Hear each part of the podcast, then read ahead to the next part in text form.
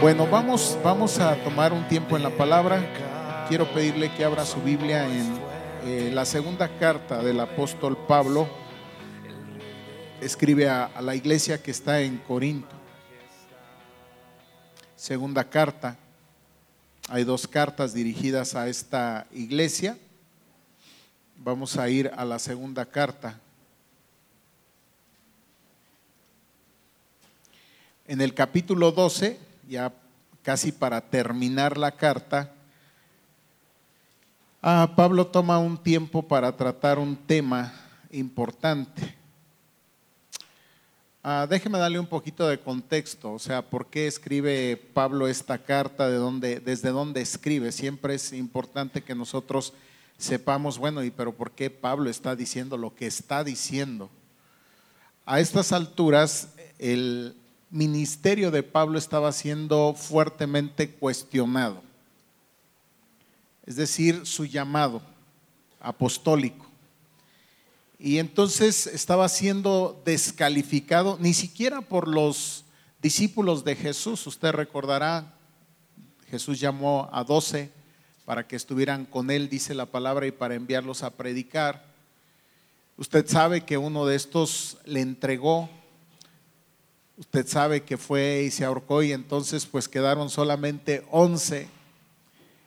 Consideraban que era importante que hubiera 12 y entonces se reunieron y nombraron a uno, a Matías, gracias Elí, a Matías, pero el Señor tenía otros planes, o sea, sí había pensado en el número 12, pero no era Matías, sino justamente era este, este hombre, Pablo. Nadie hubiera pensado en Pablo, usted sabe que era un perseguidor de la iglesia.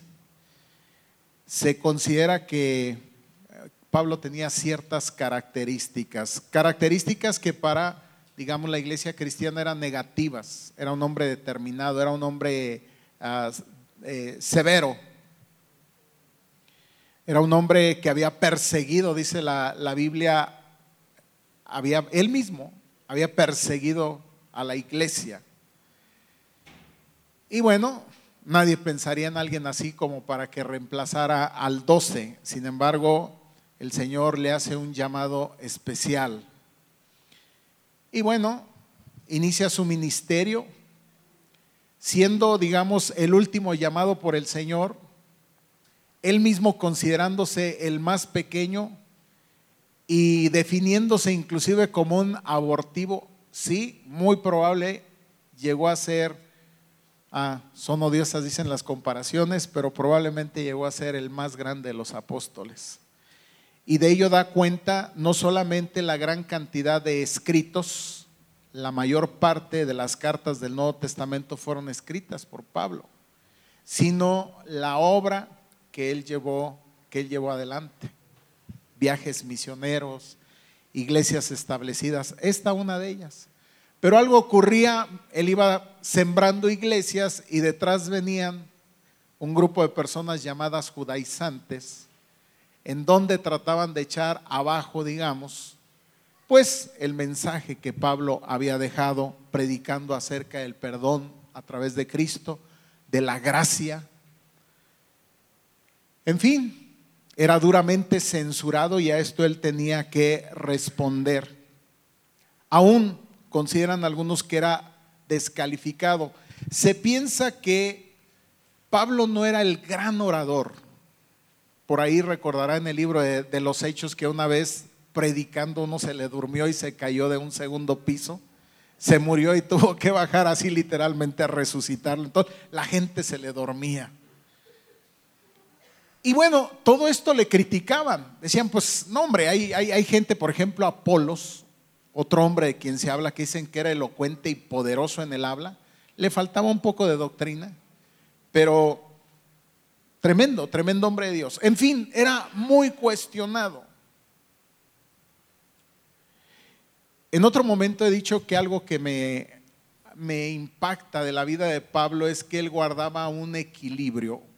Imagínense ustedes, él era un apóstol es decir, tenía un lugar de privilegio dentro de la naciente iglesia. Representaba toda una autoridad. Y cuando de defender su apostolado se trataba, créanme que lo hacía, como vamos a ver, con gran decisión y determinación. Pero había algo particular en él que no confundía, diríamos, el puesto con la función. Perdón, no confundía el puesto, la función con la persona, aclaro.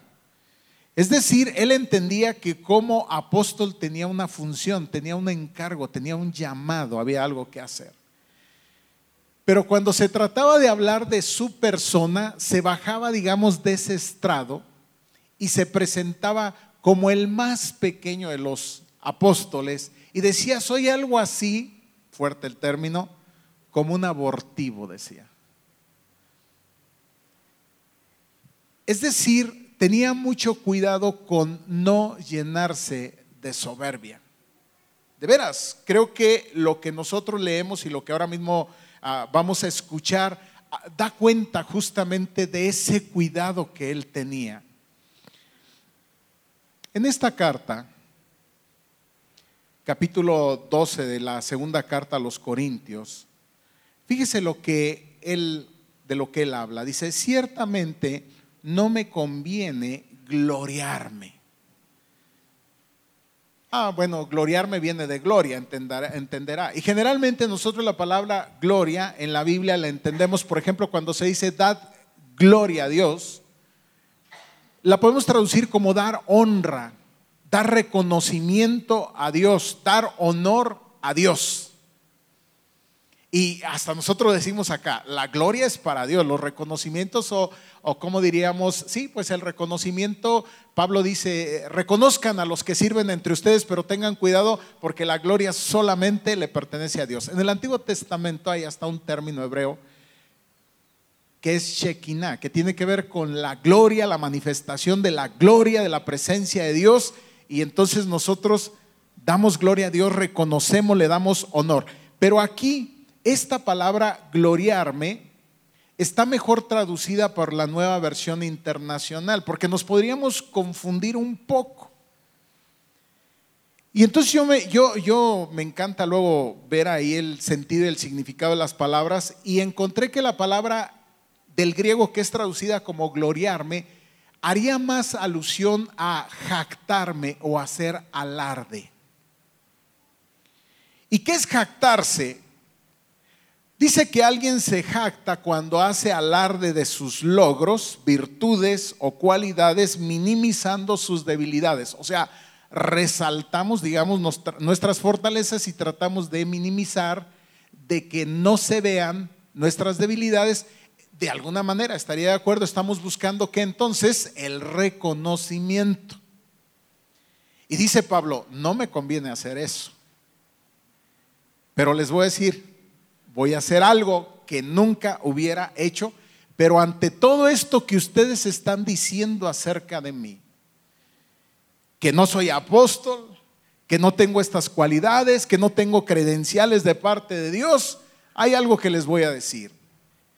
Pero vendré a las visiones y a las revelaciones del Señor y entonces comienza con una narrativa de una experiencia. Conozco a un hombre en Cristo que hace 14 años, si en el cuerpo no lo sé, si fuera del cuerpo no lo sé, Dios lo sabe, fue arrebatado, dice, hasta el tercer cielo. Por supuesto, Pablo está hablando de él. Pero está diciendo, está hablando de él como de dos personas. Vamos a ver por qué. Y dice que este hombre fue arrebatado hasta el tercer cielo. Si usted se ha convertido en un estudioso de la palabra, y yo espero que sí, está tomando vida discipular, usted sabrá que el tercer cielo, cuando la Biblia habla del tercer cielo, hace referencia a la misma presencia de Dios. Hasta allá llegó Pablo. Bueno, hasta allá lo llevó el Señor. Él mismo aclara, dice, no, no, no puedo no estoy seguro, no puedo decir si fue en el cuerpo, en el espíritu, no sé, pero el Señor sí lo sabe y sabe que no miento, que estoy diciendo la verdad. Dice, fue arrebatado hasta el tercer, hasta el tercer cielo. Dice, y conozco al tal hombre, pues sí, es él. Si en el cuerpo fuera el cuerpo, no lo sé, Dios lo sabe, que fue arrebatado, escuche usted, al paraíso. Y ahí dice, donde oyó palabras inefables que no le es dado al hombre expresar. Oh, o sea, perdón, perdón, perdón. O sea, raza no me van a entender, casi está diciendo Pablo. Es otro lenguaje, es otra cosa, raza. No, no, no, no. Eh, eh, primero, vamos a ver que Pablo lo que va a hacer aquí es se va a subir dos escalones, yo diría hasta tres, delante de su auditorio va a decir, espérenme. Yo sí tendría algo de qué gloriarme. A ver, ¿quién de ustedes ha ido al tercer cielo? ¿Quién de ustedes ha estado en la misma presencia de Dios? ¿Quién de ustedes ha escuchado cosas que nadie ha escuchado? Está defendiendo una experiencia, está plantándose en una experiencia. Dice, oyó palabras inefables que no les dado al hombre expresar. Y dice, de tal hombre me gloriaré. Cambiemos la palabra gloriaré por, sí, de eso yo podría jactarme, de eso yo podría alardear. Sí, claro, ¿quién ha subido? Pero vean lo que ocurre inmediatamente pero de mí mismo en nada me gloriaré, sino en mis debilidades y rápidamente se baja. ¿Por qué? ¿Por qué prefiere Pablo mantener un perfil bajo? ¿Por qué no sale a relucir sus credenciales? ¿Y por qué más bien nos habla en este pasaje acerca de sus debilidades? Y vamos a ver cómo le da un vuelco a la, a la plática, digamos, a la carta, a lo que está escribiendo y dice, miren, de eso tendría, podría jactarme, dice, si quisiera, dice el verso 6, sin embargo, si quisiera gloriarme, si quisiera jactarme, si quisiera hacer alarde, saber pues quién de ustedes ha ido al tercer cielo. ¿Saben algo? Esto no sería insensato, no estaría mal. Les estaría diciendo la verdad. Pero lo dejo. Me olvido de eso, para que nadie piense de mí más de lo que en mí ve u oye de mí. ¿Se acuerda que en otro momento Pablo nos dice, cuidado con esto de la autoestima? ¿eh? Yo sé que hoy día andamos mucho con el tema de la autoestima. Dice, cuidado mucho con el tema de la autoestima. Porque lo mejor, o sea, los expertos nos dicen que hay baja autoestima, que hay sana autoestima y que hay alta autoestima. Y que la alta, alta autoestima no es sino la manifestación de la baja estima. Es decir, que alardeamos porque en el fondo nos sentimos inseguros respecto de quienes nosotros somos. Y entonces empezamos a presentar credenciales. Pablo tenía para presentar credenciales y dijo, ahí les va nada más esta. ¿Quién de ustedes ha subido al tercer cielo? Pero dice, pero lo dejo para que nadie piense de mí más de lo que en mí ve u oye. Y me recuerda el otro pasaje cuando Pablo dice entonces que ninguno tenga más alta estima de la que debe de tener. O sea, que estemos donde tenemos que estar. Y dice Pablo, ahí quiero estar yo. Pero escuche lo que sigue. Y para que la grandeza de las revelaciones, o sea, de esa experiencia que él había tenido, no me exaltase desmedidamente, es decir, voy a parafrasear, y para que yo no me quedara ahí arriba, me elevara, el Señor me aterrizó. ¿A qué me refiero cuando digo el Señor me aterrizó? Hermanos, este tema del que Pablo nos está hablando, está hablando en el campo ministerial, en el campo cristiano. Y nos da cuenta que no solamente allá afuera, la gente se mueve así mostrando credenciales. Alguien una vez me dijo que eran algo así como los créditos eran como los títulos nobiliarios. Y a través de estos títulos nobiliarios que sí nos han costado trabajo y hemos pagado por ello, pero de repente corremos el riesgo de creer que somos eso. Y Pablo dice, sí es cierto, esa, esa experiencia fue buena para mi vida, pero mejor me bajo porque quiero aclarar quién yo soy. Entonces Pablo siempre tiene como un equilibrio. Es el superapóstol, si quieren ustedes. Pero también cuando se trata de hablar acerca de quién Él es delante de Dios, dice pequeña cosa. Y está diciendo aquí, y para que la grandeza de las revelaciones no me exaltase desmedidamente, me fue dado un aguijón en mi carne, un mensajero de Satanás que me abofeté para que no me enaltezca sobremanera. Vamos a hablar, rápidamente les voy a decir cuatro cosas de por qué Pablo piensa que es mejor antes que estar acá, estar acá. Cuando la mayoría queremos estar acá, dice Pablo, no, mejor acá. Les voy a hablar de las ventajas de reconocer nuestras debilidades. Les quiero hablar acerca de mi propia experiencia. ¿Por qué prefiero quedarme abajo? Es más, déjenme decirles algo. Ya un día ya estuve arriba. Fui un fariseo de fariseos, el mejor.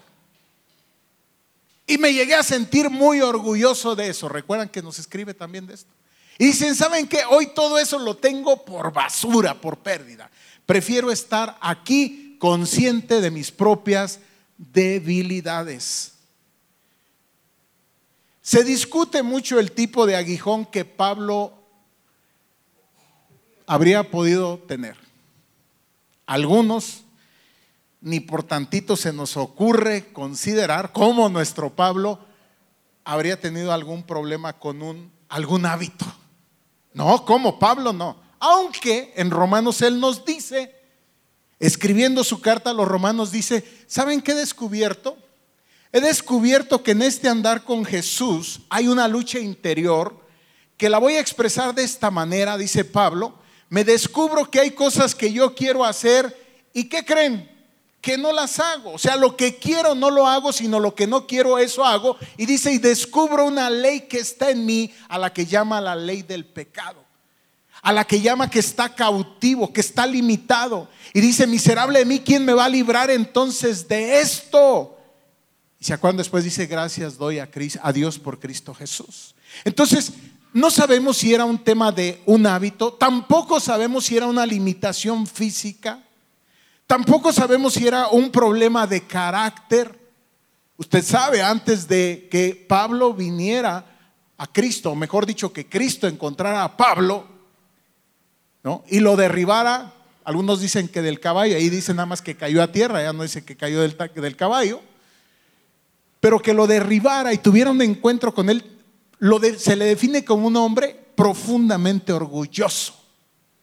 Entonces seguiría como un problema del carácter Pablo batallando con esto.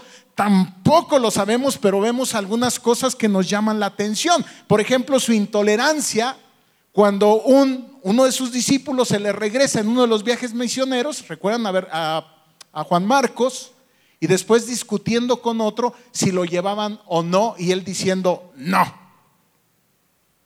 No sabemos entonces a qué se refiere, pero lo que sí sabemos, él lo comenta, que reconoce que sea que Dios lo haya dejado o Dios lo haya puesto, Él lo ha permitido con un propósito. Y ahí es donde les comento cuatro cosas. ¿Sabía usted que en medio de nuestra debilidad podemos encontrar en Dios nuestra más grande fortaleza? Eso fue lo que Pablo descubrió. Dice, y para que la grandeza de las revelaciones no me exaltase desmedidamente, me fue dado un aguijón en mi carne, un mensajero de Satanás. Escuche, se oye fuerte, que me abofeté para que no me eh, enaltezca sobremanera. Entonces me ocurre pensar que sí, que a lo mejor no solamente es el problema de, Pablo, sino que es el nuestro, la tendencia a querer subirnos y que nos cuesta mucho trabajo bajarnos. Pero Él nos va a hablar en este pasaje, en lo que queda, de cuatro consideraciones de por qué Pablo no se ha subido y no ha venido mostrando credenciales y no llega a ningún lugar. Hey, hey, ah, yo soy el que subió al tercer cielo, ¿eh? Que no se les olvide. Ahí les traigo unas cuantas frases. No las van a entender, raza, pero de todos modos ahí les comento.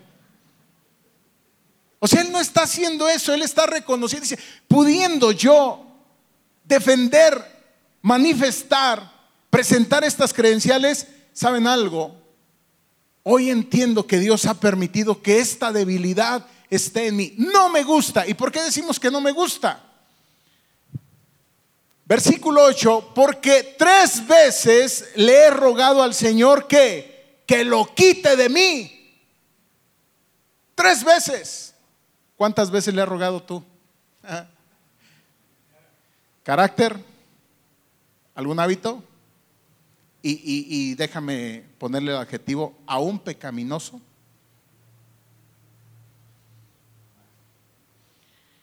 Le he dicho, Señor, ah. ¿Y sabe lo que el Señor le ha contestado? Y me ha dicho, bástate mi gracia. Y este es el primer punto entonces que descubre Pablo, que cuando estamos aterrizados, reconocemos la necesidad de la gracia de Dios en nuestra vida. Cuando nos subimos acá creemos que somos nosotros los que podemos lograr las cosas. Dígame si no. Tres veces he rogado. ¿Y cómo piensa usted que rogó Pablo? Así como, Señor, no. Le he rogado al Señor, le he suplicado. Y el Señor le ha dicho, bástate mi gracia. Número uno, entonces, la debilidad evita gloriarnos en nosotros mismos, jactarnos, hacer alarde. No estoy hablando de Pablo, ya estoy hablando de mí. Y estoy hablando de usted, ¿sí o no? Es humano. Pero cuando tomamos conciencia de nuestras debilidades, ¿qué es lo que hacemos? Rápidamente tomamos nuestra posición, nuestro lugar. Y no tratamos de tomar el lugar que no nos corresponde. Es cierto, podía gloriarse, sí, podía jactarse, sí, podía presumir, sí, podía llegar con estas credenciales también. Pero él prefiere, en otra carta lo dice, yo no quiero llegar con vana palabrería. Yo quiero llegar y hablarles a ustedes y creo que lo he hecho con la manifestación del poder de Dios. Con eso es con lo que yo quiero llegar. Y no me interesa escuchar otras cosas, sino a Cristo resucitado. Su centro, el centro del mensaje de Pablo, no era Él, era Cristo, dice, y a este, el crucificado, ahora resucitado. Y hasta dice, hay otros que se predican a ellos mismos. Yo no. Pero esta es la razón porque he tomado conciencia de cuán débil soy, de esta realidad. Y a él me ha dicho, bástate mi gracia porque mi poder se perfecciona en la debilidad. Señor, no quiero eso. No me quiero sentir, digo, ¿quién se quiere sentir débil? En este mundo,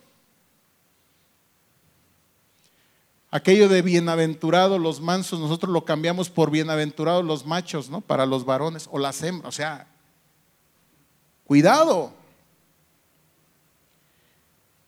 Me ha dicho, bástate mi gracia, que te baste mi gracia, porque mi poder se perfecciona en la debilidad. Y este es el segundo punto, amados.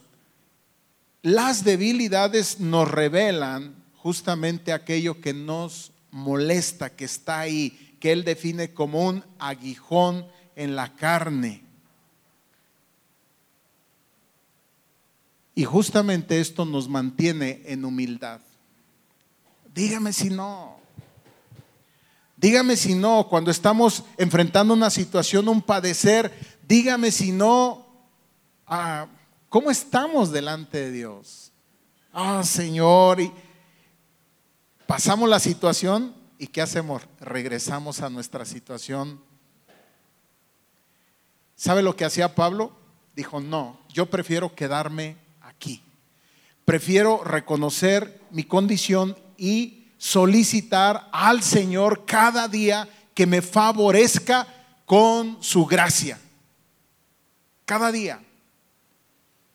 Tercero, también las debilidades es la oportunidad que Dios espera para que veamos su poder actuando en nosotros. Es decir, reconocemos que aquello, cualquier cosa que sea, hermano, cualquier cosa que sea, un problema de carácter, un mal hábito, aún un mal hábito pecaminoso, sabemos que por nosotros mismos no lo vamos a poder vencer.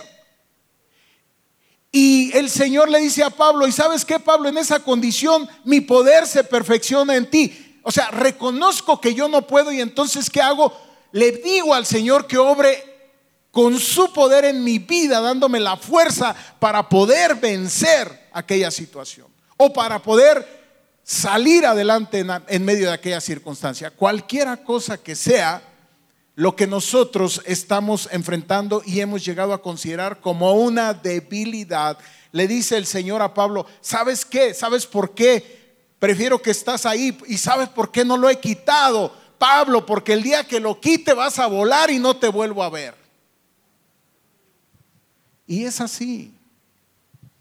Yo uso una frase que a lo mejor no es muy agradable, pero hay gente que viene conmigo y habla en medio de un padecer. Y dice, es que siento como que el pie del Señor está sobre mi cuello. Y le digo, y no lo va a quitar de ahí. ¿Cómo dice usted No lo va a quitar hasta no asegurarte, asegurarse que cuando lo quite, no te le vayas. Ay, Señor, ya quita esta situación. No, la quita y dónde te encuentra, hijo. O sea, no te agarra. Y Pablo descubrió eso, dijo, ah, caray, esto también tiene sentido, tiene propósito, tiene razón de ser. Es un padecer en mí, no lo quiero, pero bueno, el Señor me ha, ha contestado de esta manera. Por tanto, de buena gana me gloriaré más bien en mis debilidades. O sea, si de algo voy a hacer alarde, sí, esto es interesante, hermanos. Esto es interesante, el que poder, podamos podamos reconocer nuestras debilidades. Miren, obviamente no reconocemos nuestras debilidades delante de los demás porque sabemos que toman ventaja, porque ellos igual que nosotros son personas lastimadas, afectadas, dañadas. Pablo está haciendo algo tremendo, está reconociendo delante de la gente sus debilidades, sus limitaciones. O sea, nada más vean el tamaño, el carácter de este hombre. Acaba de presumirnos, si quieren así, acaba de hacer alarde de una, sacó un charolón de este tamaño y dijo tercer cielo, ahí decía tercer cielo.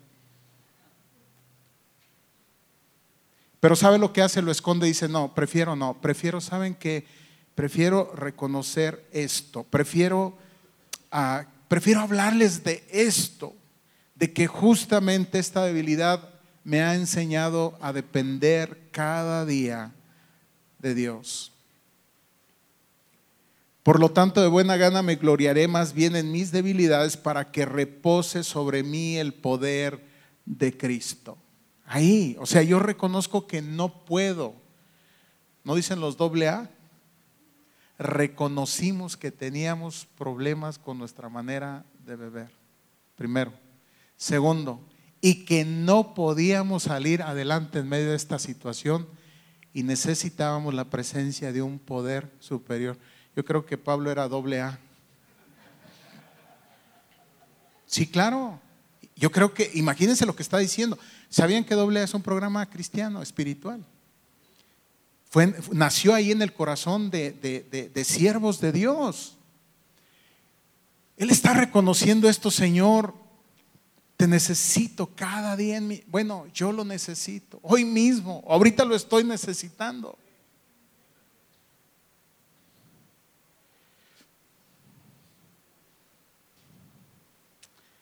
Y dice algo que parece una paradoja. ¿Sí saben qué es una paradoja? O sea, declaras algo y te suena contradictorio y dices, pues no le encuentro la cuadratura al círculo. Por lo cual, por amor a Cristo, me gozo en las debilidades me gozo en las...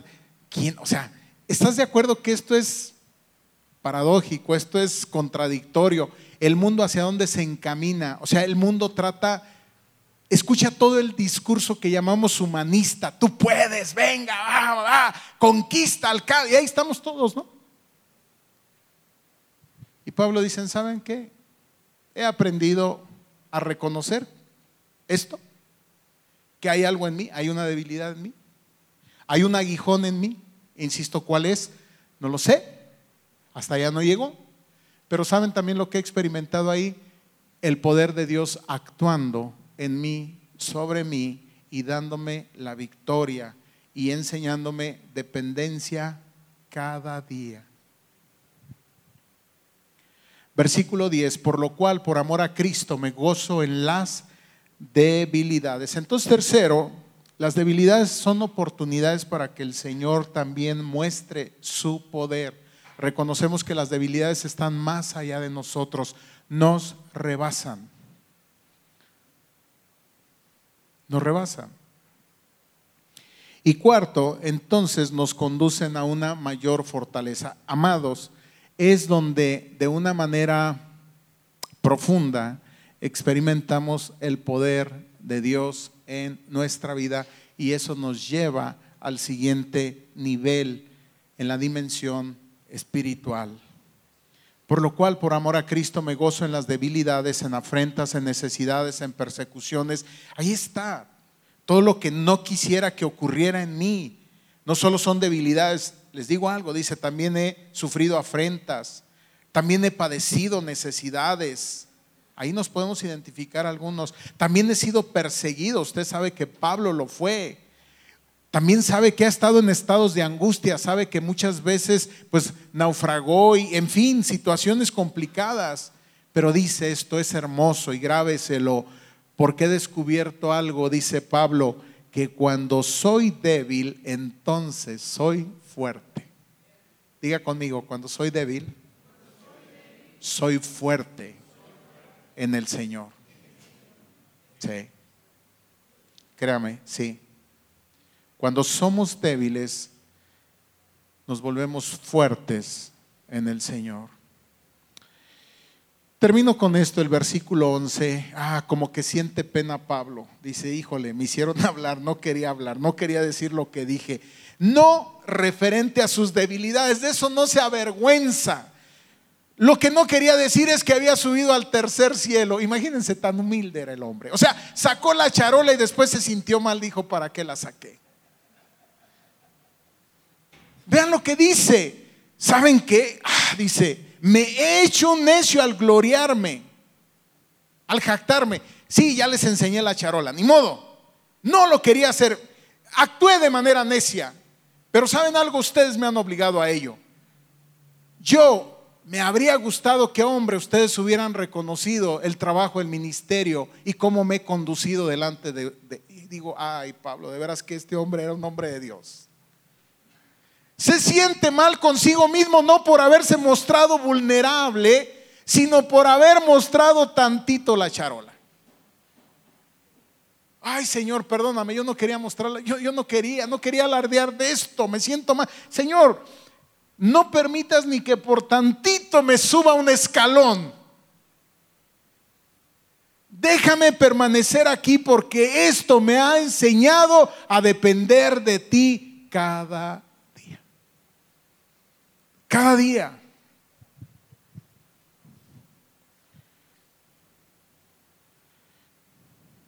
No me importa lo que piense el mundo, dice Pablo. No me importa la opinión del mundo. Si para ellos soy débil, si para ellos no la hago, si para ellos no sirvo, si para ellos no debo estar aquí, a mí me importa lo que piensa Dios, lo que piensa Cristo. Y he decidido gloriarme en Él. He decidido dejar, depositar mi vida y no solamente mi vida, sino todas mis debilidades, todas mis limitaciones, todas mis carencias en sus manos. Job capítulo 3, versículo 10 dice, que diga el débil, fuerte soy. Hermano, yo no sé con qué tú estás padeciendo. Yo estoy batallando con muchos temas. Unos que son míos y otros que ni siquiera lo son. Pero ahí estoy. Esto me hace tomar conciencia justamente de mi debilidad y de cuánta más dependencia necesito generar de parte de Dios, de Dios en mi vida.